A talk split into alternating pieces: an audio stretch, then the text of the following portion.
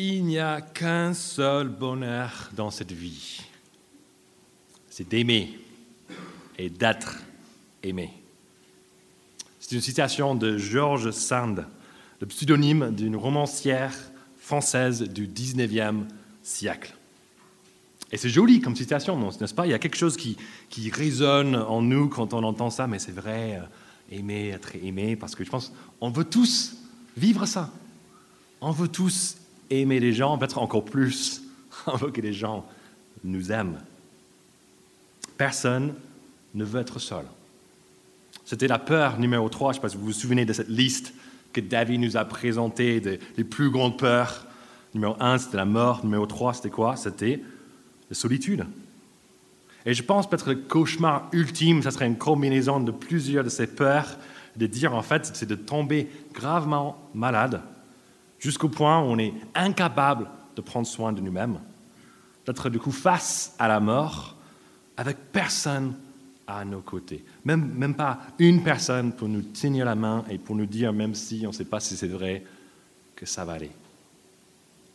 Pour éviter cela, du coup, un tel destin, pour expérimenter aussi le bonheur que c'est d'aimer et d'être aimé, on emploie pas mal de stratégies pour attirer des gens à nous. Souvent, peut-être on pense que c'est purement une histoire d'attirance physique, et donc on fait beaucoup d'efforts à ce niveau-là, même si c'est vrai que c'est chaud avec le temps. Mais que faire si on n'est peut-être pas si beau, si on n'est pas si belle? En fait, le magazine GQ pardon, nous vient en aide avec un article intitulé Séduire quand on est moche. Et du coup, apparemment, le secret pour séduire même quand on est moche, c'est de relativiser notre apparence, mais aussi de l'améliorer si on peut. Ce n'est pas très logique, ce n'est pas un peu contradictoire, mais c'est aussi, c'est surtout en fait de compenser en mettant l'accent sur nos points forts. Peut-être notre portefeuille, peut-être notre personnalité, peut-être notre sens d'humour. Côté femme, le magazine Marie-Claire nous dit qu'en fait l'attirance, c'est tout simplement un mystère qu'on ne va jamais comprendre. On lit ça à la fin de l'article, on dit mais pourquoi j'ai dépensé de l'argent pour acheter ce magazine? Mais quand même, dans ce magazine, il y avait un autre article qui disait qu'il y avait quand même une étude scientifique qui a été faite à un moment donné en montrant des, photos d'hommes à plein de femmes, de plein d'arrière-plans différents, pour trouver mais qu'est-ce qui attire vraiment les femmes envers les hommes? Et la réponse, qu'est-ce que c'était? Les jambes longues. Bizarre. Pas trop long non plus, parce que ça c'est peut-être trop bizarre, peut-être moi je suis un peu trop bizarre, mais si vous êtes grand mais pas trop grand, c'est trop bien, apparemment. Donc finalement, la réponse à la question comment être aimé, c'est pas très précise. Et c'est la même histoire avec la question comment aimer. Je pense même dans cette salle, si on posait cette question à tout le monde, on aurait peut-être beaucoup de réponses différentes, n'est-ce pas? On a tous envie du coup de vivre ça, d'aimer, d'être aimé, mais on n'est pas vraiment, on peut pas vraiment trouver un accord sur comment ça se passe, qu'est-ce que ça veut dire, et comment résoudre du coup ce désaccord. Ce sera le but de notre texte du jour dans 1 Samuel, qui va en fait nous donner une réponse à ces deux questions. Et cela serait intéressant juste de voir si les réponses proposées dans ce passage sont plus convaincantes que celles proposées par JQ, par Marie-Claire et par nous-mêmes. Découvrons d'abord du coup comment être aimé. Quelque chose qui va devenir de plus en plus euh, juste euh, euh, apparent alors qu'on étudie le personnage de David dans ce texte. Voyons les réactions qui suscitent chez les autres personnes. Regardez le premier verset du chapitre 18.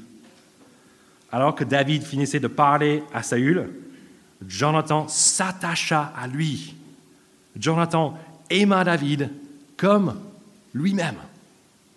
C'est difficile d'imaginer un ami mieux placé que Jonathan. C'est le fils aîné du roi.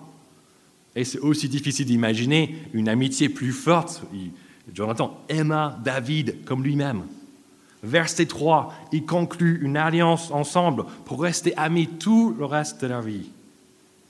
Cela donne envie peut-être d'avoir au moins un ami, comme ça, un ami comme Jonathan, n'est-ce pas?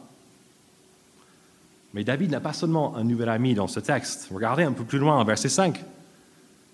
David partait en campagne et il réussissait partout où l'envoyait Saül. Celui-ci le mit à la tête des hommes de guerre et il plaisait à tout le peuple, même aux serviteurs de Saül.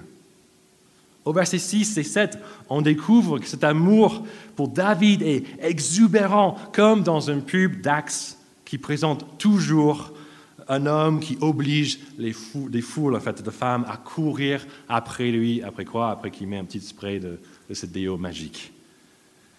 Et même si David n'a pas eu exactement les mêmes effets comme dans un pub d'Axe, qu'est-ce que les femmes font? Elles dansent, elles chantent, et encore à la fin du texte, au verset 20, David arrive même à séduire le cœur de la princesse. C'est Michal, verset 20, la fille de Saül qui tombe amoureuse de lui. Il y a juste quelque chose chez cet homme qui nous oblige à aller vers lui, à l'aimer. Du coup, on se dit, mais quel est son secret? Ce n'est pas seulement son prénom, David, qui veut dire bien-aimé. Et ce n'est pas non plus dû à sa richesse, peut-être à sa famille, parce que c'est David, il parle à deux reprises dans ce texte, trois si on compte la fin du chapitre 17. Et à chaque fois, qu'est-ce qu'il dit? Il parle de verset 18, verset 23, le chapitre 18. Je suis rien, ma famille c'est rien, je suis pauvre, donc c'est pas ça. Et son secret n'est pas non plus les jambes longues. On avait appris ça en fait au chapitre 16, que ses frères ont été plus grands que lui. Donc c'est quoi? C'est quoi qui nous attire tellement à David? La clé de son attirance se trouve au verset 12, verset 14 et verset 28 du chapitre 18. Trois fois, on retrouve ce même refrain. L'Éternel était avec lui. C'est la présence de Dieu avec lui qui rend David si attirant et qui lui donne autant de succès. Ce qu'on a vu la semaine dernière, n'est-ce pas Où ce jeune livreur de repas a tué le géant Goliath en comptant sur le Dieu qui ne sauve pas par l'épée ni par la lance. C'est la présence de l'Éternel avec David qui suscite l'amour de Jonathan. Si on se souvient, au chapitre 14, on a vu que Jonathan aussi était à un moment donné l'héros de son peuple. Il était le vecteur d'une grande victoire pour le peuple de Dieu au chapitre 14. Je cite le verset 6, Jonathan disait, Peut-être l'Éternel agira-t-il pour nous. En effet, rien, ne peut empêcher l'Éternel de sauver, que ce soit au moyen d'un petit ou d'un grand nombre. On aurait dit une phrase de David, n'est-ce pas? Ces deux hommes trouvent, grâce à leur appartenance à Dieu, une amitié sans parallèle dans tout l'Ancien Testament. Et c'est la même histoire pour la popularité de David auprès du peuple, verset 14 du chapitre 18. Et c'est aussi la raison pour laquelle Michal l'aime tant. Verset 28, à la fin du passage. Saül vit et comprit que quoi? Que l'Éternel était avec David. Quant à sa fille, Michal, elle aimait David. Voilà la réponse biblique à la question comment être aimé. C'est d'aimer Dieu et de l'avoir avec nous. C'est quand on met Dieu dans l'équation qu'on devient attirant. Cela veut dire pour nous qui sentons peut-être seuls, peut-être sans amis ce matin, que la solution à notre problème n'est pas de bouder, ni de se dire que les gens autour de nous, mais ils sont tous pourris, ces gens. Même si c'est vrai que c'est très agréable de faire ça, n'est-ce pas? Parce que quand on fait la tranche, ça attire personne. Mais la solution n'est pas non plus de lire du coup, beaucoup de, magazines pour savoir comment trouver des amis, pour comment séduire des personnes. Parce que même si on suit du coup ces, choses, on essaie de, je sais pas, faire une opération pour nos jambes, pour avoir les jambes plus longues, même si on essaie de mettre en avant d'autres choses chez nous, des choses éphémères de ce monde, comme peut-être notre portefeuille, notre corps, on devient plus musclé ou on fait plus de maquillage, qu'est-ce que ça va nous gagner en fait à la fin? Ça va juste nous gagner des amitiés et des relations amoureuses aussi éphémères du coup que notre santé et que notre argent. Mais si au lieu de faire ça, on travaille notre relation avec Dieu, en contemplant ses promesses, les promesses qui sont dans sa parole, en passant du temps en communion avec lui dans la prière, ça va nous changer. Physiquement, peut-être exactement pareil, mais intérieurement, au niveau du cœur, on peut vivre des vraies transformations, des choses incroyables. Et moi, j'ose dire qu'en fait, ces transformations qu'on peut vivre grâce à Dieu nous rendent très attirants. Tout le monde veut un ami qui lui dira, après peut-être un grand échec au travail, lors de ses études, mais en fait, ta vraie valeur, ton, ta vraie identité, ce n'est pas déterminé par cet échec, mais seulement par l'amour de Dieu pour toi.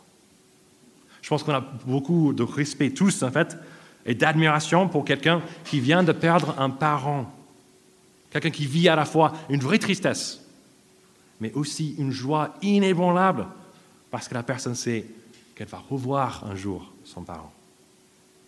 Et je pense qu'on on veut tous être en couple avec quelqu'un qui ne nous aime pas seulement à cause de notre beauté qui se dégrade malheureusement de jour en jour, mais un époux qui nous aime comme Dieu, qui regarde au cœur et qui aime son Église toujours, pour toujours, avec une capacité de pardonner qui n'a pas de limite. Si nous avons déjà des amis comme ça, si nous avons vraiment le, privilège d'être dans une relation amoureuse comme ça, première application, remercie Dieu, soyons reconnaissants. Si ce n'est pas encore le cas, nous pouvons rechercher la présence de Dieu encore plus. Je pense, c'est un petit exercice qui est sympa de faire, c'est de lire les psaumes écrits par David que lui, il ne parle pas trop, en fait, dans ce livre, il faut être honnête. Qu'est-ce qu'il dit? Mais qu'est-ce qui se passe vraiment dans son cœur? Quelle est sa relation avec Dieu? Ça ressemble à quoi? Lisez les psaumes. Là, vous allez découvrir qu'en fait, ce qu'on pense être la vie chrétienne, c'est rien à voir avec ce qu'on vit habituellement. Il y a beaucoup plus à vivre avec Dieu et David peut être un super exemple pour nous inspirer à aller encore plus loin vers Dieu, à vraiment que Dieu devienne notre trésor, notre meilleure part. Nous pouvons aussi prier du coup Dieu pour des amis, pour avoir un conjoint un jour si c'est sa volonté. Dieu, il veut entendre nos désirs. On n'a pas besoin de cacher des choses. Mais Dieu veut aussi qu'on ne désire plus que tout le reste. Et comme on fait ça, quand on désire Dieu plus que tout, comme David il a vécu, en fait, on va être heureux et comblé, peu importe nos circonstances. Et si jamais peut-être on a des amis ou même un époux qui n'est pas très attiré par notre appartenance à Dieu, c'est normal aussi. C'était aussi le cas pour David, comme on va découvrir dans un instant. Mais même si c'est dur, Dieu veut qu'on suive l'exemple de David qui a toujours agi avec bienveillance, même quand le mal lui était rendu. Il a fait cela parce qu'il savait que l'Éternel ne sauve pas par l'épée ni par la lance de notre vengeance. Jusqu'ici, nous avons appris comment être aimé. On va maintenant passer au deuxième sujet de ce texte, comment aimer.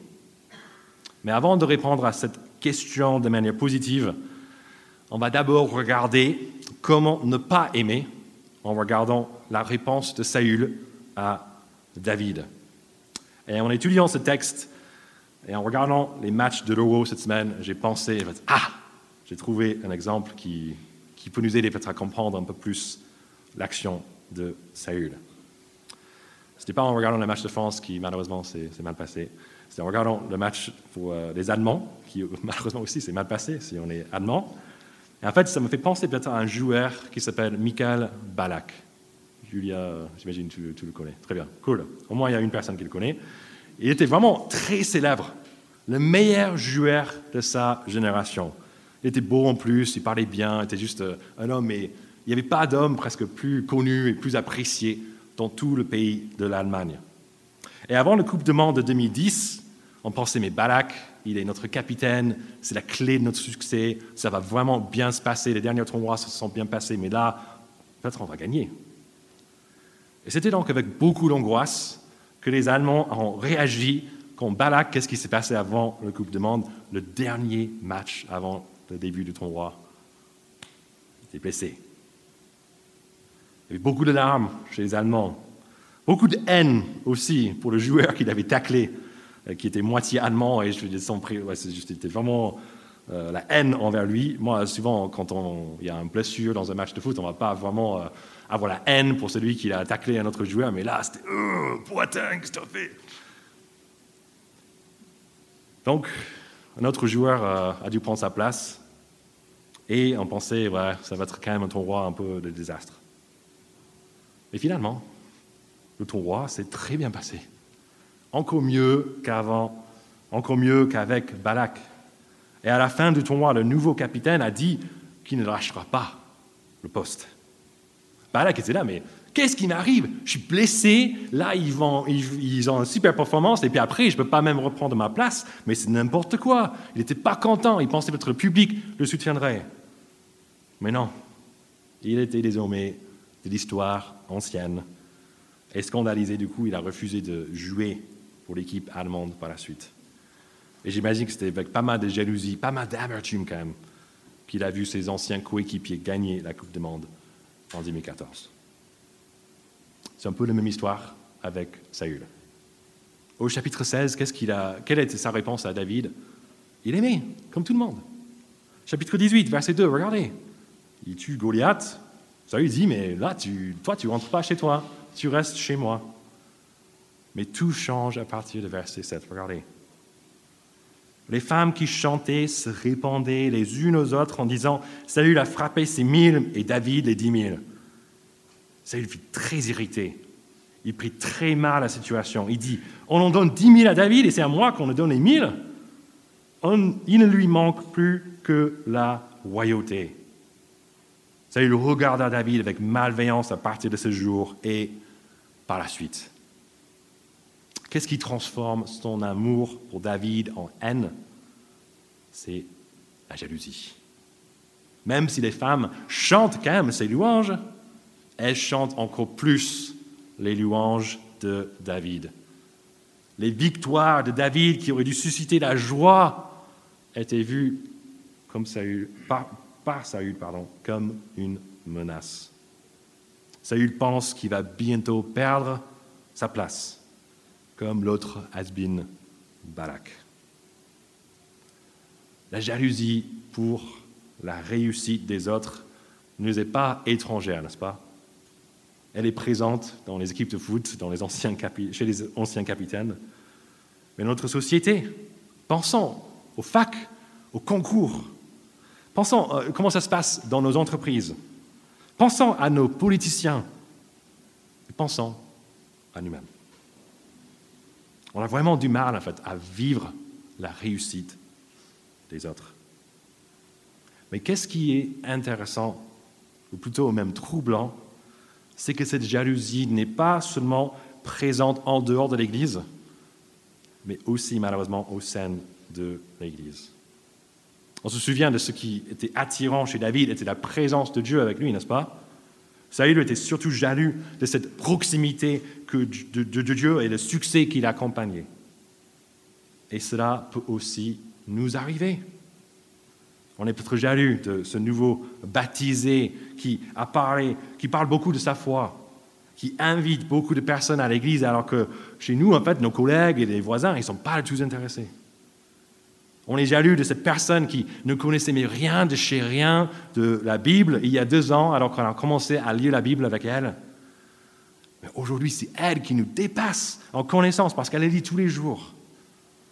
On est jaloux peut-être même de certains responsables PEPS parce que même si c'était la première année, première année pardon, tous les membres de leur groupe ne nous parlent, mais juste dire Oh, mais c'était magnifique chez eux. Et nous, on a du mal à motiver que juste la moitié, ah, s'il vous plaît, venez.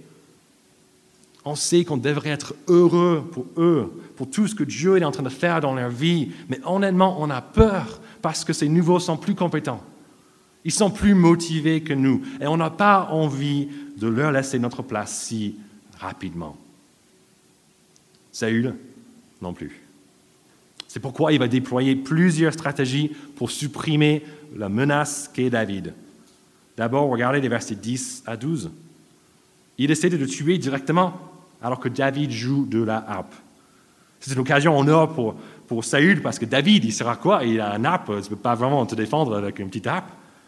Et Saül aussi, il pouvait toujours dire, mais ah ouais, l'esprit mauvais était sur moi, donc euh, c'est pour ça que j'ai lancé euh, la lance à David, je l'ai tué. Ah, C'était l'esprit mauvais, c'était pas ma faute. Euh, il jouait mal à harpe, je sais pas. Mais David l'évite à deux reprises. Ce qui produit chez Saül, regardez le verset 12, beaucoup de peur, parce que l'Éternel était avec David, alors qu'il s'était retiré de lui. Le tuer directement, ça n'a pas marché. Du coup, Saül essaie de, ensuite, la stratégie de l'éloignement, au verset 13. David, tu pars. Va prendre quelques hommes et tu pars, tu vas faire des batailles quelque part. Est-ce que ça fonctionne? Regardez à partir du verset 14. Il, du coup, David, réussissait dans toutes ses entreprises et l'Éternel était avec lui. Voyant qu'il réussissait toujours, Saül avait peur de lui. En revanche, tout Israël et tout Judas aimait David parce qu'il partait en campagne et en revenait à leur tête. Encore raté pour Saül. C'est ce mot-là qui va, Saül, faire quelque chose d'assez honteux. Regardez le verset 17. Saül dit à David, je vais te donner en mariage ma fille aînée, Mérab. Seulement serre-moi comme un vaillant homme et mène les guerres de l'Éternel.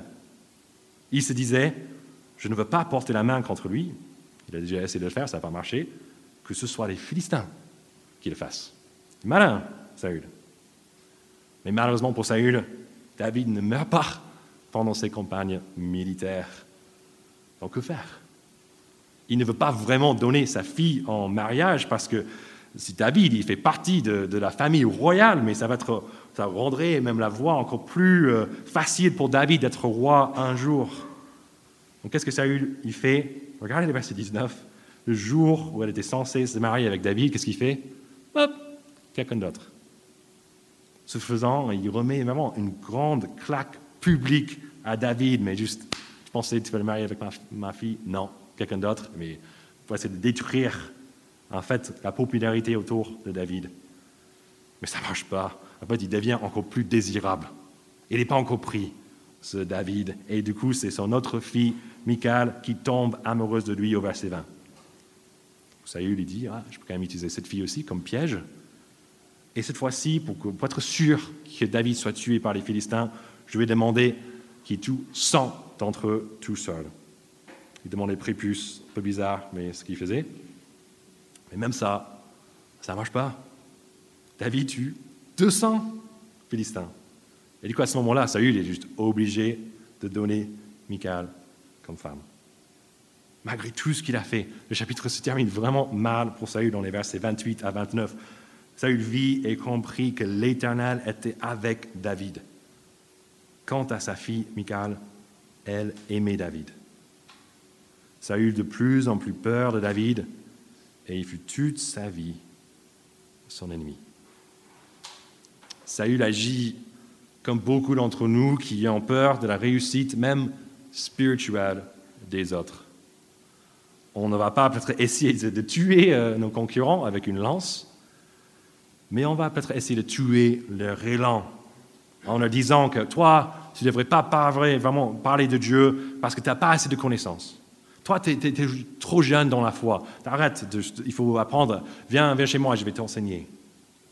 Si cela, ne marche pas, euh, cela ne marche pas, on peut essayer peut-être d'éloigner ces personnes de nous. On essaie, de les éviter au culte, ne pas vraiment croiser les regards, ne pas parler avec eux. On va faire des recherches pour euh, assurer qu'ils ne sont pas invités au même repas que nous, sinon on n'y va pas. Dans notre église, on peut aussi esquiver en allant à notre rencontre. On a trois choix, donc euh, on peut quand même faire des petits ennemis à deux, lieux. Il faut juste éviter de le faire au troisième. Si on laisse cela traîner trop longtemps, on peut faire des choses encore plus directes, encore plus chaudes. Peut-être pour détruire la réputation de quelqu'un, on commence à parler de toutes leurs faiblesses qui nous ont peut-être partagées dans une conversation privée, ils nous ont fait confiance, et là on essaie de... On commence à faire ça à droite et à gauche pour détruire ces personnes.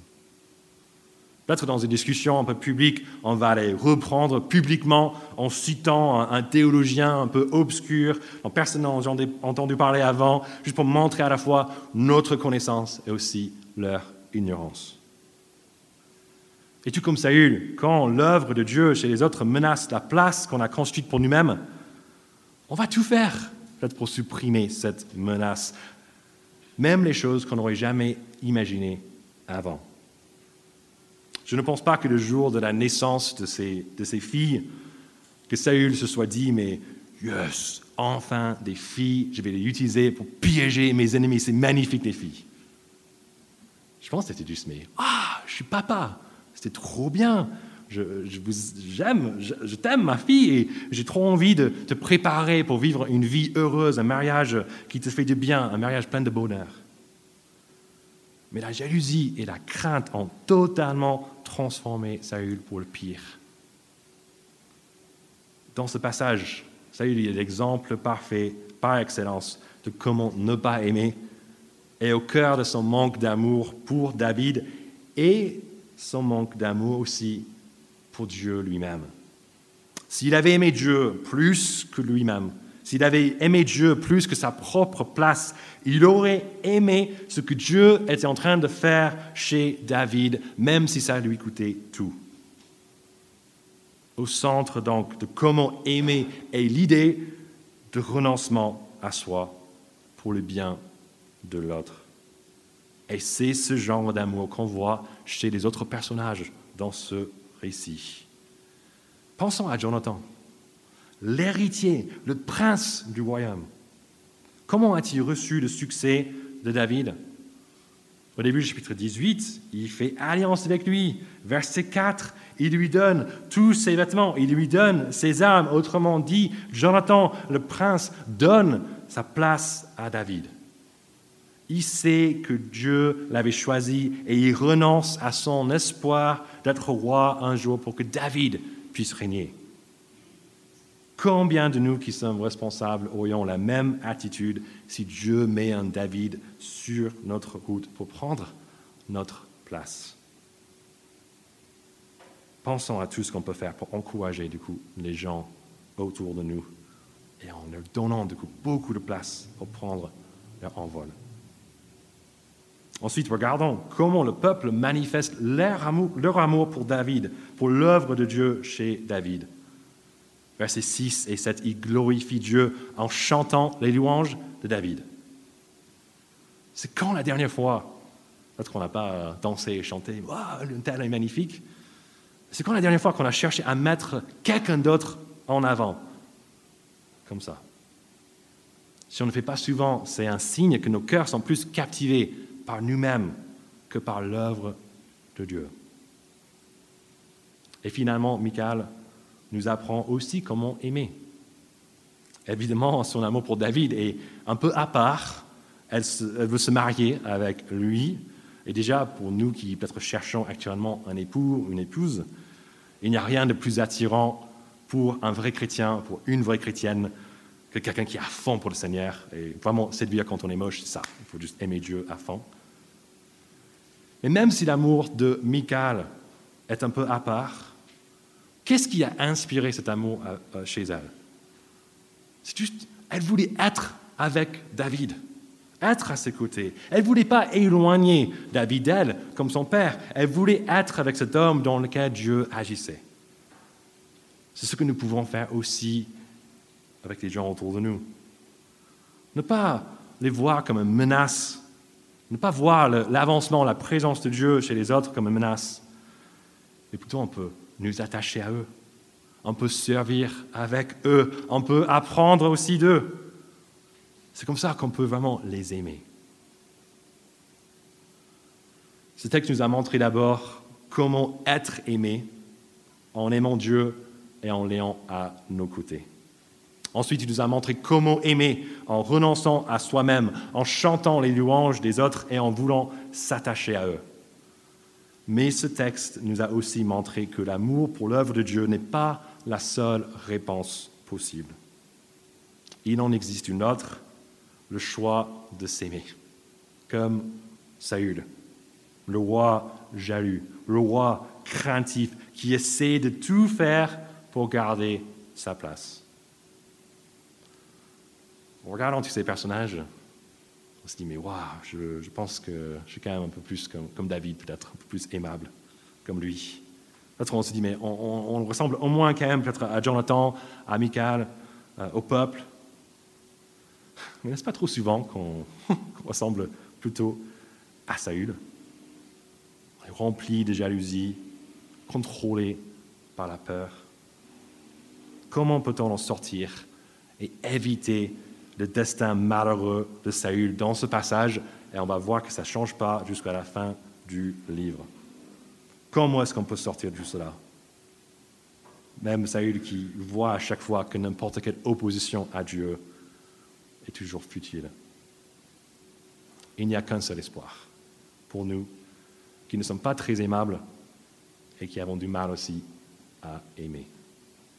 C'est de connaître l'amour de Dieu pour nous en Jésus.